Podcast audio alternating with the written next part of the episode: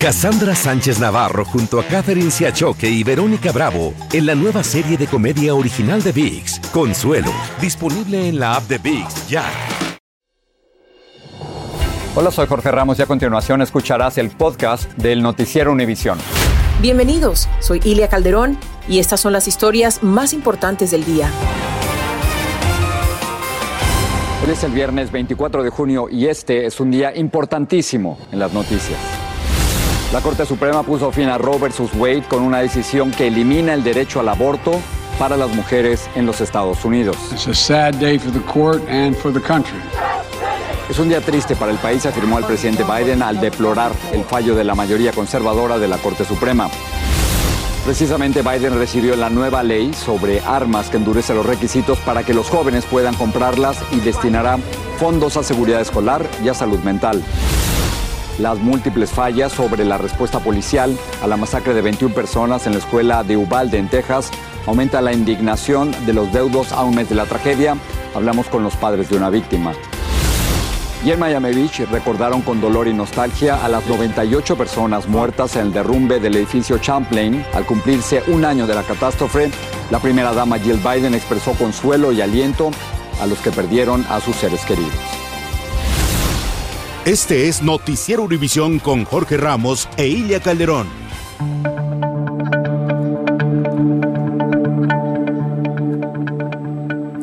Hola, ¿qué tal? La Corte Suprema de Justicia revocó el derecho al aborto que había sido Jorge despenalizado hace casi medio siglo. Ahora los estados podrán prohibir el aborto y se espera que la mitad de los estados lo haga.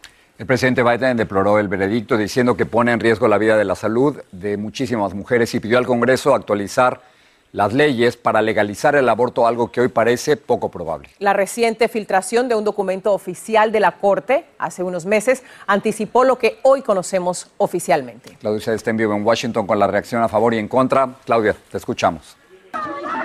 Unos gritaron de alegría y hasta celebraron con champán. La gran mayoría de los que están aquí celebrando, como tú lo has visto con tus propios ojos, son jóvenes. Y otros lloraron de rabia e impotencia. Salgan a la calle, alcen la voz. Con un fallo de 5 a 4, la Corte Suprema anuló el derecho constitucional al aborto que fue aprobado hace casi medio siglo. El magistrado conservador John Roberts votó en contra junto con sus colegas liberales. El juez Samuel Alito escribió la opinión de la mayoría indicando que desde el principio Roe fue un error atroz. Mientras la opinión de los liberales indicó, disentimos con dolor por este tribunal, pero más aún por los millones de mujeres estadounidenses que hoy han perdido una protección constitucional fundamental. La decisión lo que hace es esencialmente eh, decir que las mujeres no tienen el derecho a un aborto y consecuentemente cada estado puede pasar leyes, ya sea permitiendo el aborto, si quieren permitirlo, pero también pueden prohibir el aborto, algo que no se podía hacer antes. La pérdida del derecho federal a interrumpir el embarazo deja sin opciones a muchas mujeres. Esta mexicana nos contó que fue violada. Yo nunca, nunca había contado esta historia ni a mi familia. Entonces yo decidí, cuando vi que las cosas se estaban poniendo muy difíciles para la mujer, yo decidí contar mi historia, esta horrible verdad de las cadenas que una mujer carga porque no tiene el derecho a decidir. Pero otros celebran la pérdida de ese derecho. Saben que el aborto está mal porque es matar y quitarle la vida a un inocente. Esa es la razón de por qué estamos acá. El Tribunal Supremo también votó 6-3 para mantener una ley de Mississippi que prohíbe los abortos después de 15 semanas con muy pocas excepciones médicas. El presidente criticó duramente el veredicto. Es un día triste, dijo, e instó a la población a votar en las próximas elecciones. Los republicanos dijeron que es una victoria histórica que salvará vidas. Entre tanto, la policía está en alerta con equipos antimotines para contener posibles manifestaciones violentas por el polémico veredicto.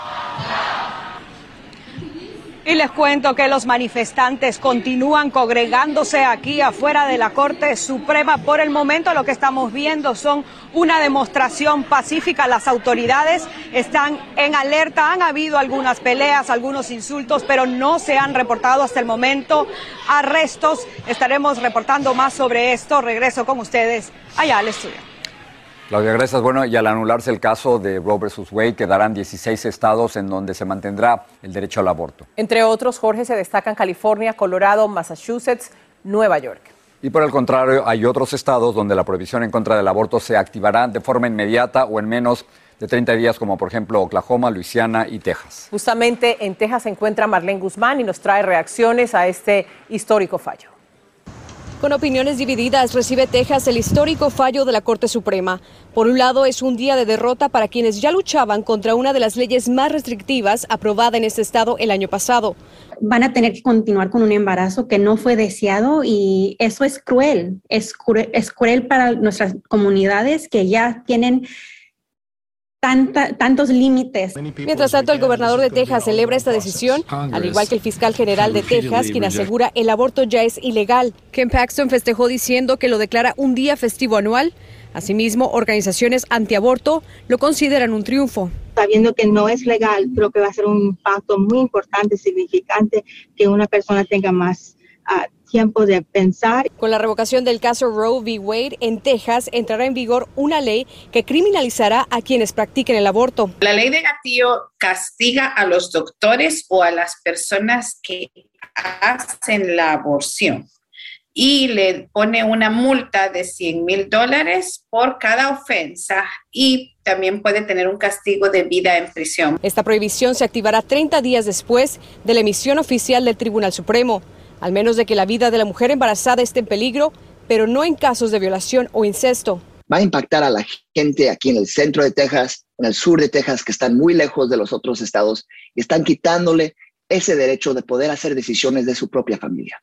Algunas clínicas en Texas que practican abortos ya de por sí enfrentaban desafíos legales, ahora se ven obligados a cerrar sus puertas. en Frontera Fund vamos a parar todos uh, recursos y servicios por las próximas semanas. Es que el fiscal general advirtió que a partir de hoy, proveedores de servicios de aborto podrían enfrentar consecuencias penales por llevar a cabo esta práctica. En McAllen, Texas, Marlene Guzmán, Univisión. Hay algunos estados, Jorge, que rechazan el fallo de la Corte Suprema y anunciaron que van a aprobar leyes para permitir que las mujeres tengan acceso al aborto. A esos estados se les conoce como santuario para abortos. Bueno, California es uno de ellos y como reporta Luis Mejía, ya había tomado las precauciones para enfrentar lo que hoy ocurrió. California estaba preparada para la decisión de la Corte Suprema. La legislatura estatal ha estado trabajando en propuestas que asignan millones de dólares para proveer abortos a mujeres sin seguro y aquellas que vienen de estados donde está prohibido. Esta tarde, el gobernador de California, Gavin Newsom, junto con el de Washington y con la gobernadora de Oregon, reafirmaron su compromiso a defender los derechos reproductivos de la mujer.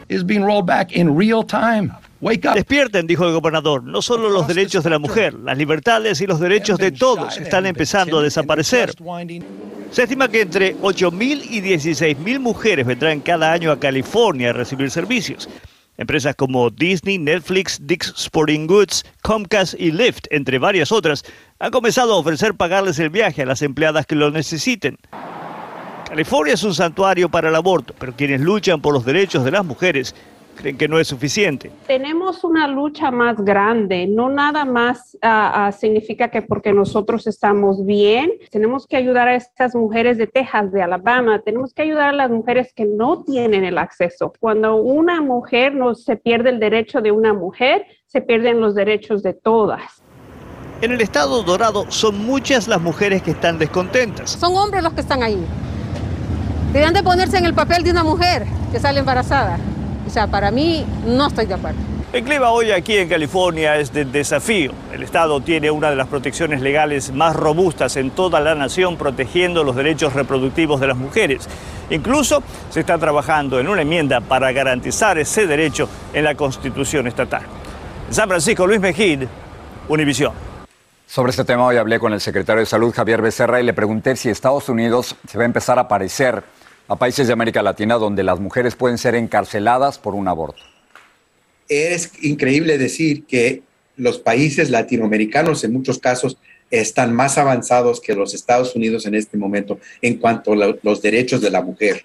Y yo siendo católico, viendo a, México, a Argentina, a otros países avanzar en, en cuanto al cuidado médico para las mujeres, es increíble creer que en los Estados Unidos Ahora nosotros tenemos que aprender de ellos, de estos países, cómo deberemos proteger los derechos al cuidado médico para todos.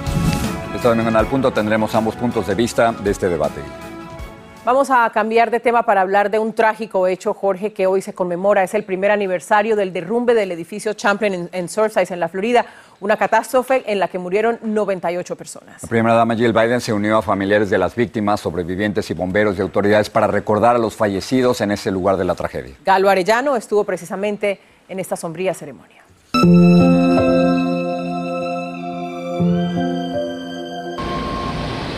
365 días han transcurrido desde que este colapso conmocionó a los Estados Unidos.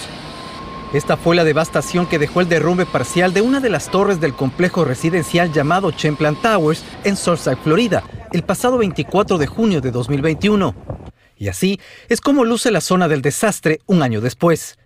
Muy a pesar de que el terreno está liso, los corazones de los familiares de las 98 personas que fallecieron y de todos aquellos que sobrevivieron continúan arrugados por el sufrimiento. Y ella es una madre que perdió a su hija que solo tiene 23 años y que solo estuvo un día aquí. Y esos son sus papás y esos son los niños. ¿Todos murieron? Sí, todos. Sí. Súper triste. Es muy triste. Hoy se le rindió un tributo a las víctimas de uno de los derrumbes estructurales más mortíferos en la historia de Estados Unidos. Volver a pisar el terreno donde parte de sus vidas quedaron enterradas no fue fácil. Yo sentí paz porque la familia están juntos. There is a fellowship of loss. La primera dama de la nación también elogió a los estadounidenses que hicieron donaciones y encontraron formas de difundir la bondad luego de la catástrofe. ¿Qué fue exactamente lo que ocasionó el desplome de una de las torres? Es una pregunta que todavía no tiene respuesta. Los investigadores se basan en al menos 24 hipótesis y se espera que las conclusiones se den a conocer a la opinión pública en septiembre de 2023. Una vigilia previa a la ceremonia inundó el ambiente de tristeza porque las investigaciones han revelado que transcurrieron siete minutos entre el estruendo inicial y el derrumbe de la torre, pero el guardia de seguridad no sabía cómo activar el sistema de alerta del edificio. Nos hace sentir que hay deficiencias en la parte de seguridad. Estas fotografías nunca se han visto. Ilustran cómo hasta los perros de terapia se unieron para consolar el exceso de dolor. Ayer un juez de Florida aprobó un acuerdo de 1.200 millones de dólares para indemnizar a las víctimas. Desde Surfside, Florida, Galo Arellano, Univisión. El Congreso le envía al presidente Biden un proyecto de ley sobre el control de armas de fuego. Se cumple un mes de la masacre de Ubalde en medio de la polémica por la respuesta de las autoridades. Y miles de migrantes parten en caravanas desde Tapachula, en México, rumbo a la frontera con Estados Unidos.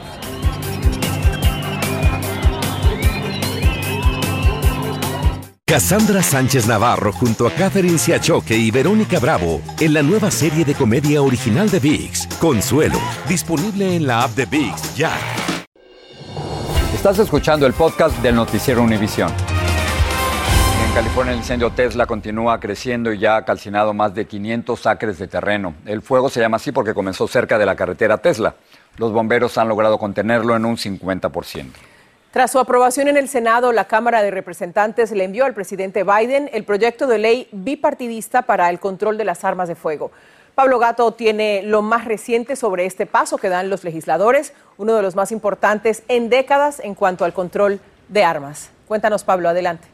En efecto, muy buenas tardes. Dos cosas para señalar. La primera es que es la primera vez en 30 años que se produce esta legislación de armas y la segunda es que ha sido bipartidista aquí atrás, tanto en el Senado como en la Cámara Baja. La Cámara Baja lo aprobó hoy concretamente por 234 votos a favor contra 193 en contra y hubo 14 congresistas republicanos que votaron a favor. El Senado votó ayer y también eh, curiosamente hubo 14 senadores republicanos que votaron a favor. Ahora, una vez las dos cámaras lo han aprobado, va directamente al presidente Biden para que lo convierta en ley. Básicamente, uno de los puntos más importantes son que se impide el acceso de armas a personas consideradas un peligro para ellas o para otras personas. Eh, se permite la revisión de antecedentes penales juveniles. No se acepta la venta de armas para personas que han sido convictas de actos de violencia doméstica y se dan fondos eh, para programas de salud mental y también para más seguridad en las escuelas. El presidente Biden dice que no es lo que quería, quería algo más uh, importante, más agresivo, pero que están contentos con este paso. Y Pelosi, la presidenta demócrata de la Cámara Baja, dijo hoy que no puede ser que la causa número uno de muertes entre los niños sean las armas en este país y que es necesario hacer algo. Jorge. Y eso hicieron. Pablo, gracias por estar con nosotros. Bueno, hoy se cumple un mes de la tragedia en la escuela primaria de Ubalde, en Texas, que dejó 19 niños y dos maestros muertos, mientras surge información de que la masacre pudo haberse evitado o al menos tener menos muertos, como reporta Francisco Cobos. Amaneció en Ubalde y el silencio parece recordar que es un día de luto. Pero quienes más sufren son los familiares de las víctimas que además de lidiar con el dolor de perder a sus hijos, aún esperan una explicación de por qué la policía tardó tanto en entrar a batir a quien mataba a sus hijos que se estaban desangrando. Cuando usted vio la fotografía esta de los policías que están en el pasillo listos para entrar incluso con los escudos y que no lo hicieron, ¿usted qué fue lo que pensó? Cuando vi eso sí me dio lloré bastante porque podían, como le digo, podían salvar a mi hija, podían salvar a más niños. En la misma vez coraje. Adrián es el padre de la pequeña Maite Juliana Rodríguez, quien fue reconocida entre las víctimas por sus tenis color verde con un corazón dibujado, que incluso fueron llevados a la Casa Blanca como símbolo de la injusticia de este ataque. Su mamá también está devastada. Porque no entraron. Tuvieron lo que ocupaban para entrar. Tenían armas, chalecos. Estos niños y estas maestras no tenían nada. La tragedia les cambió la vida a todos en Ubalde. Salimos siempre, íbamos todos en familia. Foto en grupo es diferente, es duro porque no está ella. La pequeña Maite, quien deseaba estudiar bióloga marina, el día de los hechos había recibido este diploma de reconocimiento. Digo que nunca quedó nada pendiente porque yo siempre le decía que siempre iba a estar ahí, que la amo mucho, que siempre tiene mi apoyo y del asesino Salvador Ramos quisiera no volver a hablar. No pienso en él y no pienso perdonarlo. Un monstruo, un monstruo sin corazón. A pesar de ser un día difícil, miembros de la comunidad, incluso visitantes de otras ciudades, siguen llegando hasta este lugar para dejar ofrendas y rezar, incluso también en la plaza principal que se encuentra muy cerca de este lugar. Regreso con ustedes al estudio. Muchas gracias, Francisco. Vamos a México. Una nueva caravana de migrantes se organizó en ese país. Unos 4.000 personas partieron desde Tapachula, afirmando que no les interesan las visas de tránsito concedidas por el gobierno mexicano, porque su interés es llegar a los Estados Unidos. Dicen que los agentes de la policía mexicana les rompen las visas y que incluso han regresado a Guatemala a varios migrantes. En Ecuador, la agitación social en contra del gobierno se agrava con el paso de los días. Las manifestaciones que ya cumplen 12 días provocaron enfrentamientos violentos este jueves entre policías militares y civiles. El incidente dejó 17 heridos de gravedad y tres camiones destruidos. En Perú, al menos 17 personas, incluyendo tres niños, resultaron lesionados al volcarse un autobús en el que viajaban en el distrito San Borja, en Lima. El autobús impactó una valla de seguridad, volcándose y colisionando contra otros vehículos en la carretera Panamericana Sur. El lujoso yate que se cree pertenece al oligarca y parlamentario ruso Andrei Skok fue visto anclado en Dubái. Skok fue sancionado por la Unión Europea por la invasión rusa de Ucrania, pero Estados Unidos ya lo había sancionado en el 2018. Patricia está con nosotros y nos tiene un avance de la edición nocturna. Gracias, Silvia. Bueno, esta noche vamos a hablar del número de personas que se están vacunando contra la llamada viruela del mono y supera todas las expectativas. Esto sucedió en la ciudad de Nueva York tras la apertura del primer y único centro de vacunación hasta ahora para combatir este virus que funciona en todo el país. Y en México, la cantante Irma Lidia fue asesinada a tiros por su esposo en un restaurante de comida japonesa en la capital mexicana la noche de este jueves. Lidia era una conocida intérprete de música ranchera. Les tenemos los detalles de este crimen y otras historias en la edición nocturna. Espero me acompañen. Ilia Jorge. Patricia, gracias. Bueno, las vacunas en contra del COVID salvaron casi 20 millones de vidas en el primer año en que estuvieron disponibles. Esto según un estudio publicado hoy por la revista The Lancet.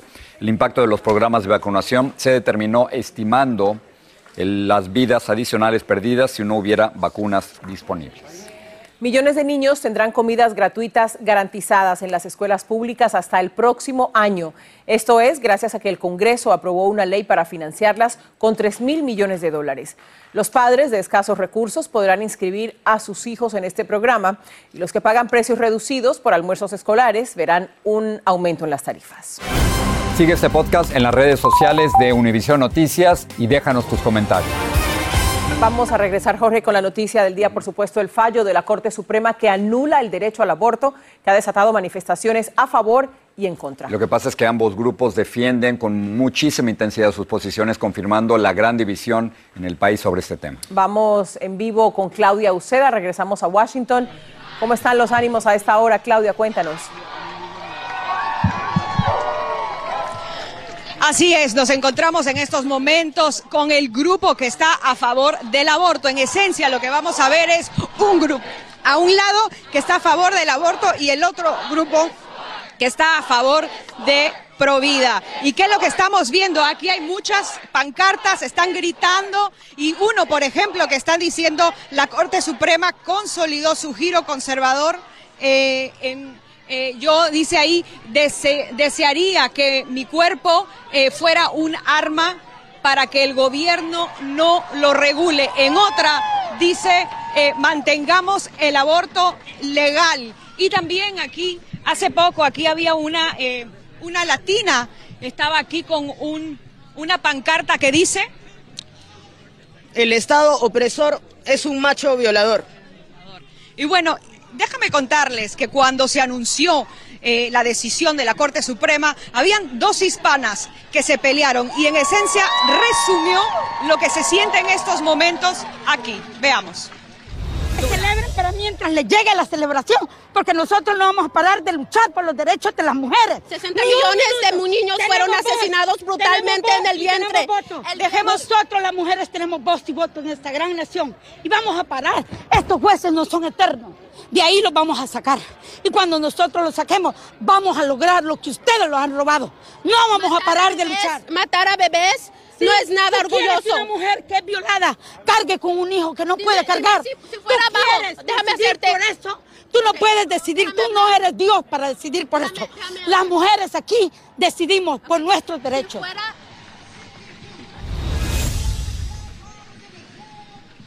Y hasta el momento todo ha sido pacífico, no hemos visto arrestos, esperamos de que la situación continúe de esa manera, las autoridades están en alerta. Regreso contigo, Jorge Ilia. Muchísimas gracias, Claudia. Creo que lo que vimos al final del noticiero refleja esa enorme división que existe en los Estados Unidos. Es una pelea que lleva casi 50 años. Así es, y cuando hablamos, Jorge, de que la Corte Suprema determina el futuro de las próximas décadas de un país, es esto. Eso es lo que está ocurriendo hoy. Por 50 años el aborto estuvo despenalizado y hoy ocurre esto. y nosotros estamos comprometidos a siempre darles los dos puntos de vista. Eh, por eso, gracias por estar con nosotros y gracias por confiar en Univision. Los invitamos a que se conecten en la plataforma VIX. Inmediatamente continuamos hablando de este tema tan importante y tan necesario. Cassandra Sánchez Navarro junto a Catherine Siachoque y Verónica Bravo en la nueva serie de comedia original de VIX, Consuelo, disponible en la app de VIX ya.